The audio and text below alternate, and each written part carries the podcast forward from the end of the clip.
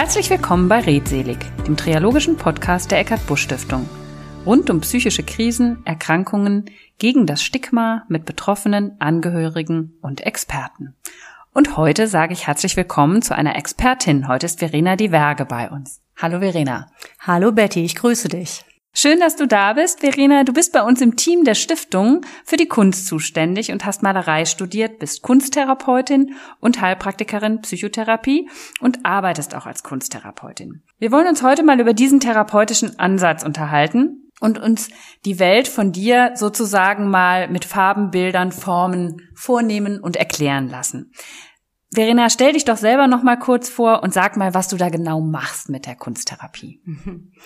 Ja, mein Name ist Verena Diverge. Ich arbeite als Kunstpsychotherapeutin in einer privaten Klinik und ähm, arbeite auch privat, gebe Malunterricht und arbeite auch kunsttherapeutisch von zu Hause. Vielen Dank. Sag mal, gibt es denn eigentlich eine Definition für Kunsttherapie? Also unter Psychotherapie können sich ja inzwischen die meisten, selbst wenn sie noch nicht da waren, in etwa was vorstellen. Aber was passiert denn bei Kunsttherapie? Ja, Kunsttherapie ist eine therapeutische Form mit bildnerischen Mitteln. So kann man sich das erstmal ganz grob vorstellen. Wie der Therapeut dann am Patienten mit dem Patienten arbeitet, entscheidet der Therapeut beziehungsweise bestimmt der Patient auch mit seiner Bedürftigkeit und mit seinen Themen mit. Ähm, wie läuft das denn ab? Also wie, wie muss man sich das vorstellen? Das heißt, der Patient kommt zu dir und ähm, erläutert sein Thema und malt dann dazu Bilder und ihr unterhaltet euch über die Bilder und findet so den Zugang zum Thema oder wie muss man sich das genau vorstellen? Also das ist auf jeden Fall schon mal eine Möglichkeit. Ähm, der Patient kommt erstmal und berichtet überhaupt erstmal, was sein Anliegen ist, wie es ihm geht, ähm, was auch sein Ziel ist, was er erreichen möchte mit der Arbeit. Und ähm, dann ist es dem Therapeuten überlassen, eine, eine bildnerische, bildnerische Form zu finden, um den Patienten gut abzuholen. Und das Bild mit Form und Farbe dient dann als Grundlage fürs Gespräch und im Bild kann man eben ganz viel wahrnehmen und sehen, was der Patient vielleicht im Moment ähm, gar nicht selber so weiß über seinen Stand der Dinge, über seine, seine, seine Herkunft, seiner Schmerzen zum Beispiel oder seiner Belastung. Und das Bild kann darüber viel, viel verraten, was eben im Kopf, im Verstand, in der Logik noch gar nicht angekommen ist. Mhm. Das heißt, das ist also auf so einer subtilen Ebene vorhanden und gar nicht so bewusst beim Patienten, aber es wird dann quasi heraus rausgebracht, aufs Papier gebracht im wahrsten Sinne des Wortes und dann könnt ihr da gemeinsam drüber reden. Und ich könnte mir auch vorstellen, dass es vielleicht ein schöner, ähm, ja, eine schöne Möglichkeit ist, weil es ist ja wiederholbar. Ne? Das Bild kann man sich wieder angucken und das ist nicht wie ein Gespräch, eine Psychotherapie ja dann weg, wenn ich aus dem Raum rausgegangen bin. Ist das ein wesentlicher Aspekt? Ein ganz wesentlicher Aspekt und ich glaube, dieser wesentliche Aspekt macht es den Menschen auch manchmal schwer, es zu tun. Denn ähm, im Gegensatz zu meinen Worten, die dann, wie du schon sagst, ähm, weg sind und sich auch nicht unbedingt jeder immer genau an alles erinnert, habe ich ja da nicht schwarz auf weiß, sondern wenn es gut läuft, bunt äh, auf weiß, bunt auf weiß, genau, ähm, habe ich ja da die Empfindung, die ich dargestellt habe, oder auch den Umstand, die Situation, habe ich ja da eben verbildlicht und kann da immer wieder reingehen. Und manche Geschichten, die wir da hören und sehen, sind ja sehr schmerzhaft und äh, da fällt es oft schwer und der Patient ist eben deswegen bei der Kunsttherapie oft unsicher, weil nämlich genau das passiert. Sein Schmerz, sein Leid wird sichtbar. Das stelle ich mir sehr intensiv vor. Ähm, ist das nochmal schmerzhafter, intensiver als eine andere Therapieform oder kann man das so pauschal gar nicht sagen? Also das würde ich mir nicht anmaßen wollen, da ähm, eine intensivere Arbeit, das ähm, glaube ich so nicht. Es ist eine andere Form. Eben durch dieses Verbildlichen eben hat man diese Rückmeldung immer wieder. Und das ist ja auch die Qualität ähm, von der Kunsttherapie, dass man jetzt ein Bild, wo eine Situation dargestellt ist, die zum Beispiel sehr, sehr schmerzhaft und verletzend war, die kann man ja auch in einem Folgebild in eine andere Situation bringen. Also der Patient ist hier in der Lage, seine eigene Situation zu verändern und zwar verbildlicht. Und das macht ganz viel aus. Also wir kennen ja, viele von uns kennen ja diese Geschichte, wenn ich mir was wünsche, soll man es aufschreiben und an den Kühlschrank kleben. und ähm, wenn man, wenn man sich das mal überlegt, wie das auf uns wirkt, dann ist das vielleicht so ein bisschen nachvollziehbar für die Menschen, die mit Kunsttherapie noch nichts zu tun hatten. Aber was ja auch schön dabei ist, man kann ja auch wahrscheinlich sehr schön und nochmal im wahrsten Sinne des Wortes bunter und plakativer einen Prozess sehen. Denn nach ein paar Wochen oder Monaten kann ich ja ein anderes Bild malen, was dann auch zeigt, dass ich mich entwickelt habe, dass ich einen Weg gegangen bin. Das wird ja dann sicherlich auch zwischen euch Thema sein, nehme ich mal an. Ja, absolut. Und ähm, in meiner Arbeit, ich mache das persönlich gerne so, dass ich aus den verschiedenen Prozessen, die ich mit dem Patienten erarbeite, ähm, sogenannte Bücher binde. Also es ist jetzt nicht mit einem Buch vergleichbar, sondern so vor, vor, vorzustellen, dass ich die gemalten Blätter loche und dann mit einer ähm, vom Patienten in seiner Farbe, die er für richtig hält, zu einem Buch binde. Und dann kann es je nach Länge ähm, der gemeinsamen Arbeit kann es da bis zu drei, vier Büchern kommen. Und in diesen Büchern, in denen wir immer wieder zurückgreifen, auf die wir zurückgreifen können und drin arbeiten können, kann man eben den Prozess immer deutlicher sehen und immer wieder ähm, zur Gesprächsgrundlage nutzen. Finde ich ein ganz, ganz schönes, ganz, ganz schöne Idee und auch ein tolles Symbol, ähm, denn dann nehme ich so auch diese geleistete Arbeit mit. Ich meine, vielleicht möchte ich manchmal das Buch dann hinterher auch lieber im Keller lassen, wenn ich dann durch bin. Ne? Was sagen denn die Patienten, wie ihnen diese Therapieform gefällt? Ja, ähm, was sagen die Patienten? Am Anfang die meisten immer das Gleiche. Oh, das war das letzte Mal, dass ich in der Schule gemalt habe. Ich hatte ich kann gar nicht fünf. Malen. Ich kann überhaupt nicht malen. Ähm, meine Antwort darauf ist standardmäßig. Das habe ich schon mal gehört. Ähm, das ist so. Die meisten Menschen kommen wirklich mit äh, ja, mit einer gewissen Unsicherheit und auch einer Abneigung, weil sie leider, leider das Malen und das sich verbildlichend auszudrücken als negatives Erlebnis abgespeichert haben. Und ähm, da sollten wir dringend in den Schulen was tun, denn Kunst ist so wichtig und wertvoll für uns Menschen und gerade auch für junge Menschen. Das ähm, könnte man eigentlich anders machen. Und ähm, wenn Sie dann aber doch Vertrauen, also erstmal dann zum Therapeuten gefasst haben, so dass Sie sich an irgendeiner Stelle einlassen können, dann ist es ganz, ganz selten, dass die Patienten unzufrieden sind. Also dann ist der Schritt eigentlich gemacht und äh, Sie haben ja dann die Möglichkeit, durch sich selber zu erfahren, was Sie alles verändern und leisten können. Und das haben wir im Gespräch so nicht unbedingt. Sie können im Bild merken, ich kann was verändern. Und auch wenn es erstmal nur verbildlicht dargestellt ist, hat es eine große Wirkung und macht ganz viel Mut und Selbstvertrauen das, was mir dabei nochmal in den Sinn kommt, dass man einfach viel besser bei dieser Therapieform zu sich selbst dissoziieren kann. Ne? Also ich habe einen Teil von mir rausgebracht auf das Bild und kann ganz anders da drauf schauen und dann vielleicht auch in einer ganz anderen Form darüber reflektieren, als wenn ich das im Gespräch tue. Da bin ich irgendwie immer noch, also gefühlt für mich jetzt bin ich immer viel näher an mir dran. Ne, wenn, ähm, das finde ich so einen ganz interessanten Aspekt. Aber dem, was du gesagt hast, entnehme ich auch, ähm, dass man über das Strichmännchen, über die Strichmännchenkompetenz äh, nicht hinausgekommen sein muss, um trotzdem gute Bilder zu malen, die einen in der Therapie weiterbringen. Genau, gute Bilder. Was sind gute Bilder? Es geht nicht um die Kunst, sondern es geht um um Bilder, die etwas von uns erzählen. Und das können wir fast gar nicht verhindern. Das ist genauso, als wenn ich dich jetzt fragen würde, sing mir doch mal bitte ein Lied vor. Ähm, die meisten antworten darauf sehr äh, zurückgenommen und versuchen das zu vermeiden. Warum? Weil ich in Stimme, Form und ähm, wie ich singe, mit welcher Kraft, mit welcher Körperhaltung einfach wahnsinnig viel schon von mir erzähle.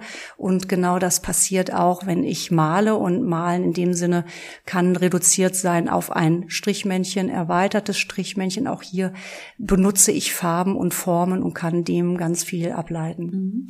Aber ihr malt auch nicht nur, sondern ihr besprecht ja auch diese Bilder. Das heißt, ihr ähm, geht in die Diskussion dann über das, was ihr da gemeinsam seht.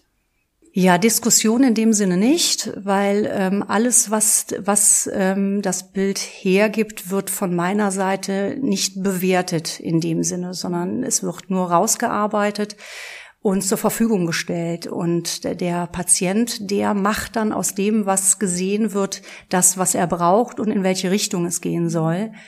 Aber es ist ja dann eine sehr schöne und quasi so eine Erkenntnis, die dir direkt vor Augen gestellt wird, ne? an der du dann arbeiten kannst, auch der Patient selbst. Ne? Also da, das ist, glaube ich, das Besondere an dieser.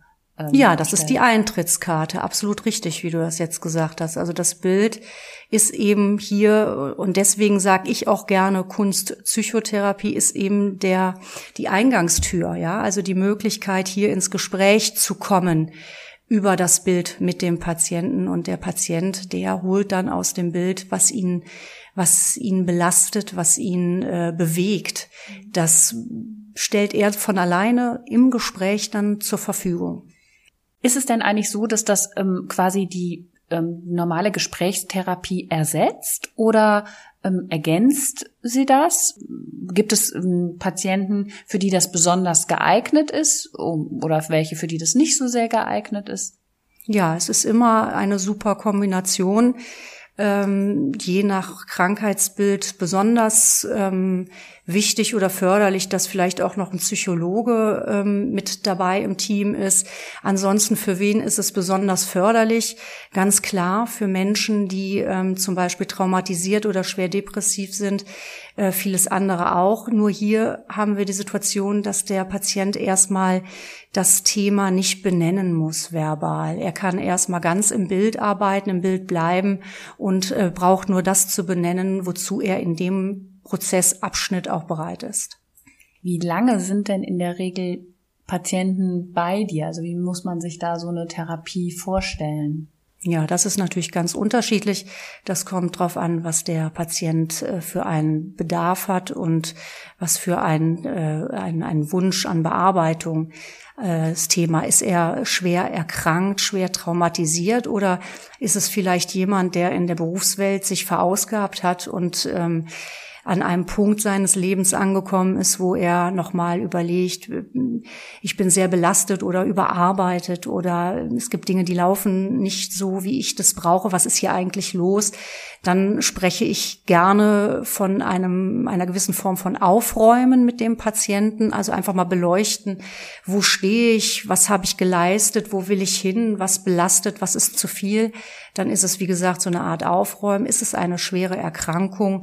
dann ähm, ist es oft eben mit Ärzten im, im Team gemeinsam oder Psychologen ist es wichtig ähm, zu gucken, wo kann ich unterstützen, wo kann ich stabilisieren, motivieren, ähm, auch ein Ort des Vertrauens schaffen und der Sicherheit, so dass zum Beispiel andere ähm, Therapien dann auch noch besser gewährleistet sind, dass eben da ein bisschen mehr Halt gegeben wird. Wie ist das denn mit der Kostenübernahme? Ich denke mal, in der Klinik ist das klar, aber wie ist das, wenn jetzt jemand zu dir kommt und das, das für sich machen möchte? Zahlen das Krankenkassen? Wie, wie verhält sich das? Also in der Klinik ist es geregelt. Auch hier ist es ähm, sehr schade, dass die äh, Kunsttherapie nicht ähm, sehr spielerisch und gerne abgerechnet wird. Ähm, auch hier gibt es in der Klinik, ähm, so ganz genau weiß ich es nicht, ich weiß nur, dass es einfach viel weniger bezahlt wird und viel ähm, die, die, die Kostenübernahme ganz anders geregelt sein muss, als wenn ich jetzt eine psychologische Stunde abrechnen kann. Und privat ist es eben dann noch schwieriger. Die wenigsten Zusatzversicherungen sind bereit, einen gewissen Teil grundsätzlich zu übernehmen, äh, stufen das dann als Heilpraktiker ähm, Abrechnung ein.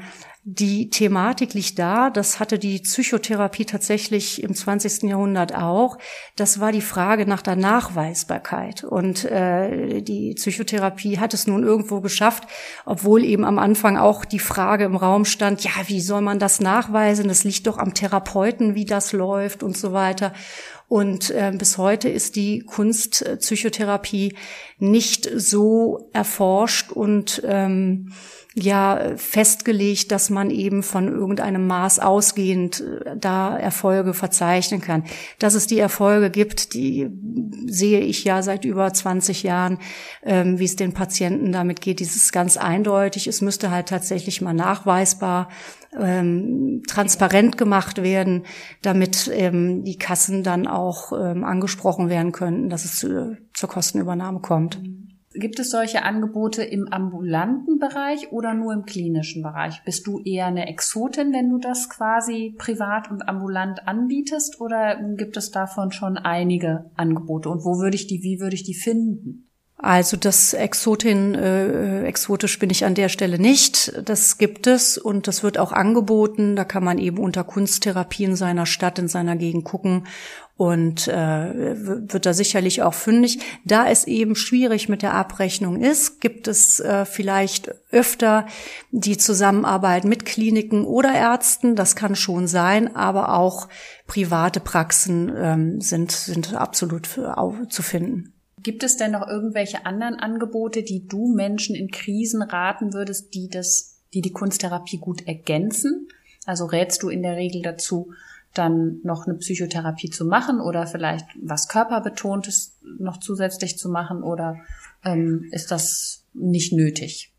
Doch, das, dazu rate ich absolut. Es kommt natürlich, da haben wir gerade schon ein bisschen ansatzweise drüber gesprochen, ähm, das kommt aufs Krankheitsbild an. Ne? Also es gibt ganz klare Themen, die würde ich ähm, immer oder lass sie sehr gerne begleiten. Ich habe einen Kollegen hier in Köln, mit dem ich viel zusammenarbeite. Und das ist immer sehr, sehr wunderbar und fruchtbar, die Arbeit, weil er dann einfach tiefenpsychologisch da nochmal rangehen kann. Und ähm, wenn, wann immer wir uns austauschen, stellen wir fest, dass wir am gleichen Thema gerade arbeiten, eben durch verschiedene Türen. Während ich ja ein bisschen auch die Emotionsschule, ich sage immer ganz gerne zum Patienten, es ist eigentlich nichts anderes, als in ein Fitnessstudio zu gehen, hier nicht für die Muskeln, sondern für die Emotions-, für die Gefühlswelt, um zu spüren, um sich besser kennenzulernen. Und wenn man das im Bild öfter bespricht, dann wachsen die Muskeln, die Emotionsmuskeln sozusagen. Und der Patient ist am Ende viel mehr in der Lage wahrzunehmen, was er eigentlich gerade empfindet und was er gerade möchte. Und der Psychologe, der kann da von der anderen Seite nochmal rangehen und das wunderbar unterstützen. Also ich mache das immer sehr gerne. In meiner Tätigkeit in der Klinik ist es auch wunderbar, wenn ähm, Körpertherapie angeboten wird, der Patient ähm, auch eben die Physis spüren kann und sich da nochmal erleben kann und auch seine Gefühle im Körper nochmal auch von der Seite kennenlernen kann. Vielen Dank schon mal für, für so viel Insight. Ich würde jetzt gern mit dir noch über einen anderen Punkt sprechen, denn du bist ja in der Tat auch bei uns in der Stiftung tätig und bist auch da für den Bereich Kunst verantwortlich, hast mit uns auch viele Kalender schon gemacht, viele Ausstellungen gemacht, kuratiert, ähm, Kunstwerke ausgesucht und so weiter, was immer sehr viel Freude gemacht hat und auch eine ganz tolle Geschichte ist. Aber vielleicht kannst du uns auch einfach noch mal ein bisschen was zum Thema Outsider Art sagen, was das eigentlich ist.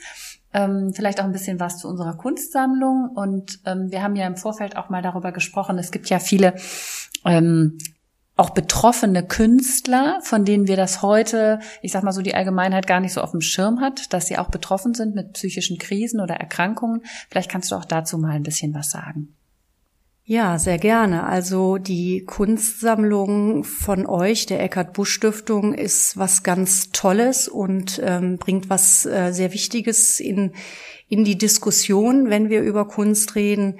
Ähm, du, Betty, und deine Mutter Marlies Busch haben da angefangen ähm, über private Begeisterung. Das ist nämlich die Kunst, ähm, die man Outsider Art nennt. Diese Outsider Art Begriff, der ist ähm, erst später gekommen. Am Anfang sprach man von Abrü.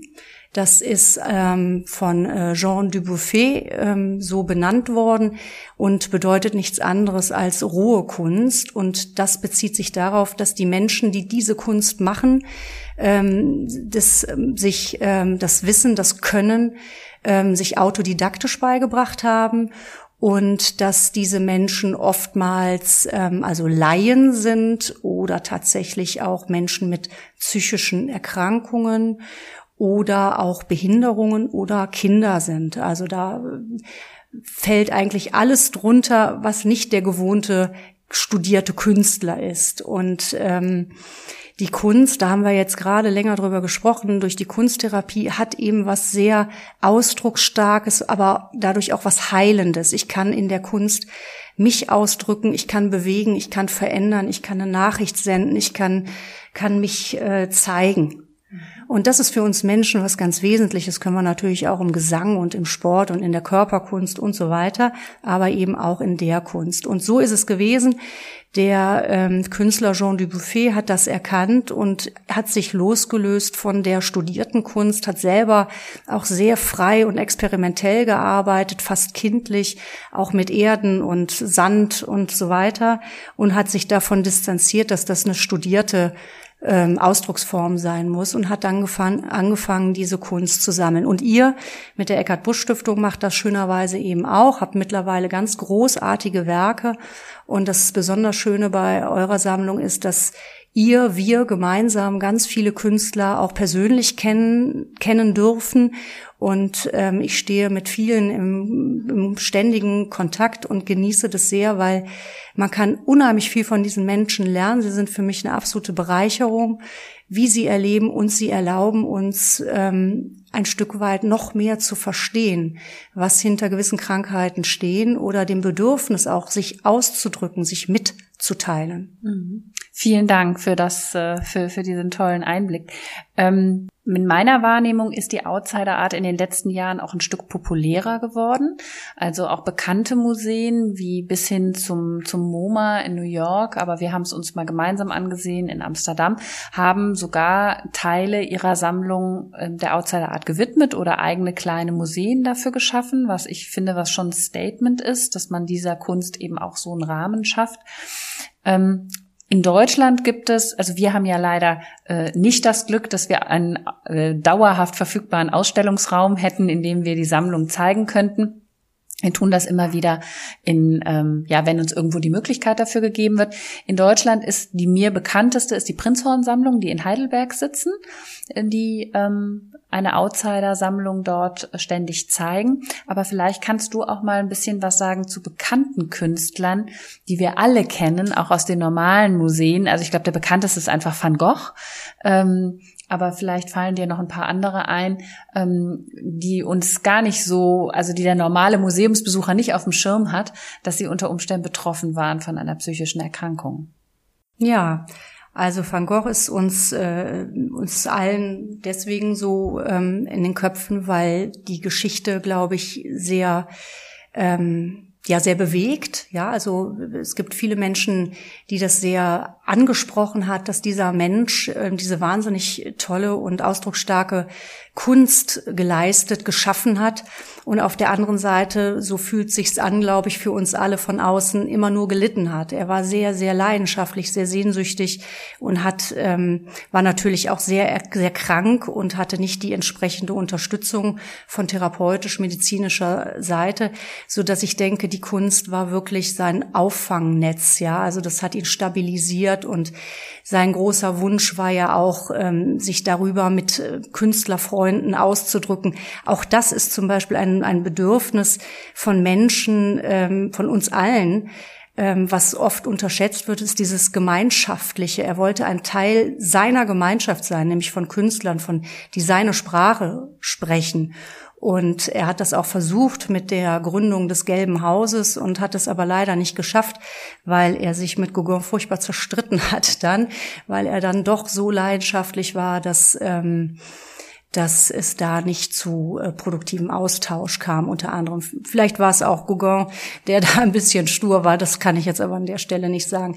Es gibt natürlich noch viele, viele andere. Eine Künstlerin, die immer wieder ähm, auch Z Schlagzeilen äh, schreibt, ist Niki de Sonfal, ein ähm, damals junges Mädchen, die ähm, sehr eine sehr schwierige Kindheit hatte und dann im Alter von, ich glaube, zwölf bis 15 circa dann auch vom Vater missbraucht wurde.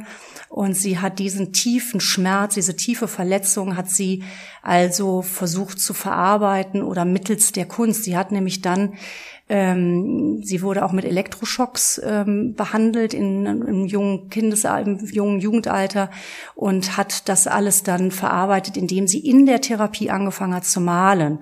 Und das hat sie dann nachher ähm, immer intensiviert und hat dann ähm, zum Beispiel ja die bekannten Nanas geschaffen. Und die Nanas, da geht man durch die Vagina, durch die Figur durch. Also sie verarbeitet da ganz, ganz viel und lässt uns teilhaben von diesem Gefühl, offen zu sein und ungeschützt. Einer vielleicht noch, das ist Egon Schiele, das fand ich auch oder finde das bis heute immer sehr, sehr interessant der ähm, das Hinsiechen, das Sterben seines Vaters beobachtet hat.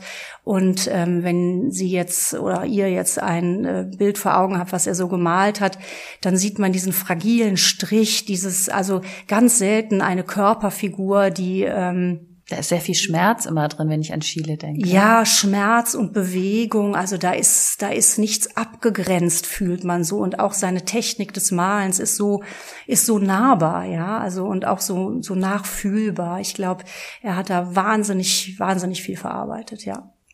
Super. Ich denke, was, was uns das ja auch so ein bisschen lehrt, ist nochmal, also einen anderen Blick auf die Kunst hat es mich zumindest gelehrt, unsere Beschäftigung mit ähm, der Outsider-Art und auch mit unserer eigenen Kunstsammlung, weil man nochmal mehr nicht nur so auf das Faktische guckt, was ist hier abgebildet, wie ist das auch künstlerisch umgesetzt, in welcher Güte, mit welchen Materialien, sondern auch wirklich auf dieses, dieses Innenleben, was sich da was mir der Künstler da anbietet. Und das hat so ein bisschen, ähm, seitdem wir uns auch kennen und wir uns so mit der Outsider Art beschäftigen, meinen mein, äh, Blick auf die Kunst ein bisschen verändert. Wir fragen ja alle unsere äh, Gäste auch, was selber so ihr eigener Tipp ist, äh, wie sie ihre seelische Gesundheit erhalten. Was ist denn deiner? Malst du dann? Also malen tue ich auf jeden Fall, wann immer ich dazu komme. Ähm, ich würde gerne noch ganz kurz ergänzen zu dem, was du jetzt gerade zum Schluss gesagt hast, dass das Wichtige in der Kunst eben ist, dass äh, alles, was perfekt ist, nicht schön sein muss. Ja, ähm, und wir ähm, erleben hier eine Zeit, wo Perfektion, Klarheit, Aufgeräumtheit, das sind ganz, ganz hohe Werte. Aber für uns als Mensch ist es auch wichtig, ähm, äh, facettenreich zu bleiben, fantasievoll zu sein und ähm, kreativ zu sein, bunt und auch manchmal chaotisch, ja. Wenn wir das nicht haben, dann geht uns ein ganz großes ähm, Fundus an Lebenskraft verloren um einfach äh, das Leben zu genießen, Freude zu haben und uns auszuleben. Und das ist eben dann auch nochmal die Schnittmenge zur Kunstpsychotherapie, dass hier auch ähm, erlebt werden darf, dass ein Bild muss nicht schön sein, sondern, und das finden wir dann in der Outsider Art auch wieder, da sind Bilder bei, die sind so farbintensiv, die sind so lebensfroh, die sind so kraftvoll, das ausdrücken zu können, ist dann einfach eine Kunst. Und insofern gibt es für mich nicht die Frage nach Kunst und Outsiderkunst. Das finde ich sehr schön. Haben wir auch schon ein paar Mal darüber diskutiert, dass, ob es nicht sogar so ist, dass in dem Moment, wo wir es so nennen, wir schon selber wieder ein Stigma damit verhängen und gegen genau das wollen wir ja eigentlich kämpfen. Also Kunst ist Kunst. Punkt. Das finde ich ein sehr schönes Schlusswort. Jetzt hast du uns aber immer noch nicht verraten, was du sonst noch so machst außer malen, um deine seelische Gesundheit gut zu erhalten. Ja, genau das, was ich gerade gesagt habe. Ich versuche nicht perfekt zu sein. Super.